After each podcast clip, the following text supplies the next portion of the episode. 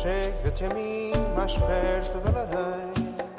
Vou-te contar a história verdadeira. A primeira Assembleia Nacional da nossa história, exprimindo a vontade soberana do nosso povo, proclama solenemente o Estado da Guiné-Bissau. Neste primeiro episódio de Portugal antes da Revolução, a primeira independência. Há exatamente meio século, setembro de 73, sete meses antes do 25 de Abril, foi proclamado unilateralmente o Estado Soberano da Guiné-Bissau.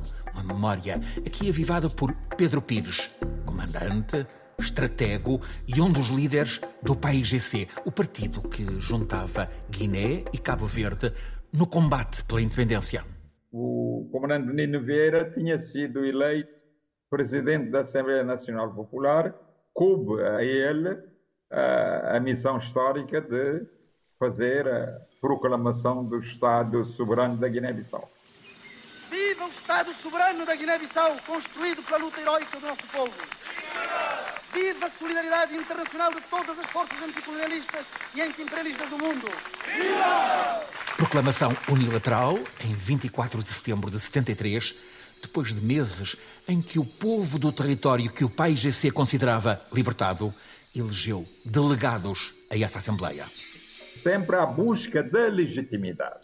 Da legitimidade do lado ético do exercício do poder, mas também a busca da legitimidade popular. Esta proclamação é conhecida como a de Medina do Boé, mas o lugar, de facto, foi outro. Atesta um líder protagonista. Não é Medina do Boé, é conhecido como Medina do Boé, mas é Boé Oriental. Boé Oriental numa localidade chamada Lugajoli, avançou imediatamente o reconhecimento internacional do Estado soberano da Guiné-Bissau, embora a capital e outras cidades continuassem sob administração militar portuguesa. A nova República tem aceitação e representação e voz nas, no, nos organismos das eh, Nações Unidas. Fernando Rosas, historiador. É reconhecido por mais de 80 países. Nessa altura, havia uma entidade que administrava portanto, controlava e administrava vasto território da Guiné-Bissau, mas ao mesmo tempo desempenhava as funções de Estado no âmbito da, da defesa, da segurança, mas também da educação, da justiça, da saúde, etc. Esse poder que veio reivindicar nesse dia o seu reconhecimento enquanto Estado soberano da República da, da Guiné-Bissau. Naquele tempo, 73, Spínola o mais lendário dos comandantes militares portugueses, já tinha percebido que a guerra estava perdida. A certa altura, os militares dizem que a guerrilha está mais bem armada que a própria tropa colonial. O país em si já tinha começado o combate pela libertação em 63, como guerrilha.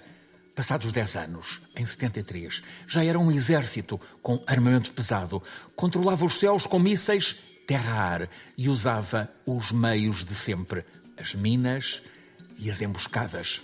O pai GC era tiro ao boneco. Jorge Alves Araújo. Neste 73 era Furriel miliciano. O pai GC estava na mata, a 30 metros, e depois foi, de facto, foi tiro, eh, tiro ao alvo. A memória da primeira emboscada, logo na primeira saída ao mato, na Guiné, é um inferno.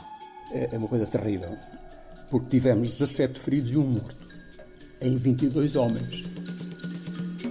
As minas, colocadas por todo o terreno, prontas para explodir, eram realidade devastadora. A mina estava lá e, e arrebentava com, com, com os caminhões, porque atirava-os ao ar. Luís Alves de Fraga. Neste 73 era major da Força Aérea. Uma Berlier ia facilmente ao, ao ar com, com, uma mina anticarro uh, e ficava espedaçada. Se fosse um homem, uma mina antipessoal, levava-lhe as pernas. Tudo traduzido em palavras ásperas. Margarida Calafate Ribeiro, investigadora com muito foco na questão colonial, escutou essa realidade em entrevistas com ex-combatentes. Histórias como a deste militar. Estava-lhe a perguntar o que é que é uma emboscada. E ele disse: Olha, uma emboscada é um monte de homens a berrar pela mãe, um cheiro a merda que não se pode, tudo a fugir para todo lado. Acha que isto é partilhável?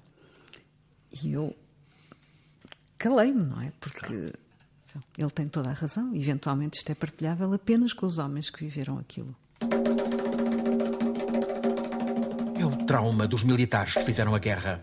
O então brigadeiro Spínola desembarcou na Guiné em 68. O comandante militar chegou com a gente dele, convencido de que poderia ganhar aquela guerra. A realidade militar, fracasso da Operação Mar Verde de Alpuim Calvão em Conakry, o poder do PAIGC, ainda mais forte depois do assassinato de Amílcar Cabral, a recusa de Caetano à via diplomática, tudo isto acumulado levou Spínola à renúncia naquele 73, antes ainda da proclamação unilateral em Lugajol da independência da Guiné-Bissau. Tudo isso torna evidente para o Spínola que não há vitória militar possível. E, portanto, ele tenta a via da negociação, a via da negociação é fechada e ele vem-se embora. A independência da Guiné-Bissau a abrir esta série antes da Revolução. No próximo episódio, Mandadas para a Guerra. Com a experiência, por exemplo, de Lídia Jorge, a escritora então professora que quis estar em Moçambique no tempo da Guerra Colonial. Foram os anos mais infelizes da minha vida e também aqueles em que aprendi mais, porque em geral é assim. Uh, digamos, a infelicidade, sobretudo quando nós somos muito jovens, pode de facto ser uma cartilha de ensinamento. E eu ali aprendi talvez tudo, talvez tudo aquilo que faz uma pessoa passar da juventude para o estado adulto. Chega-te a mim mais perto da lareira, vou-te contar a história verdadeira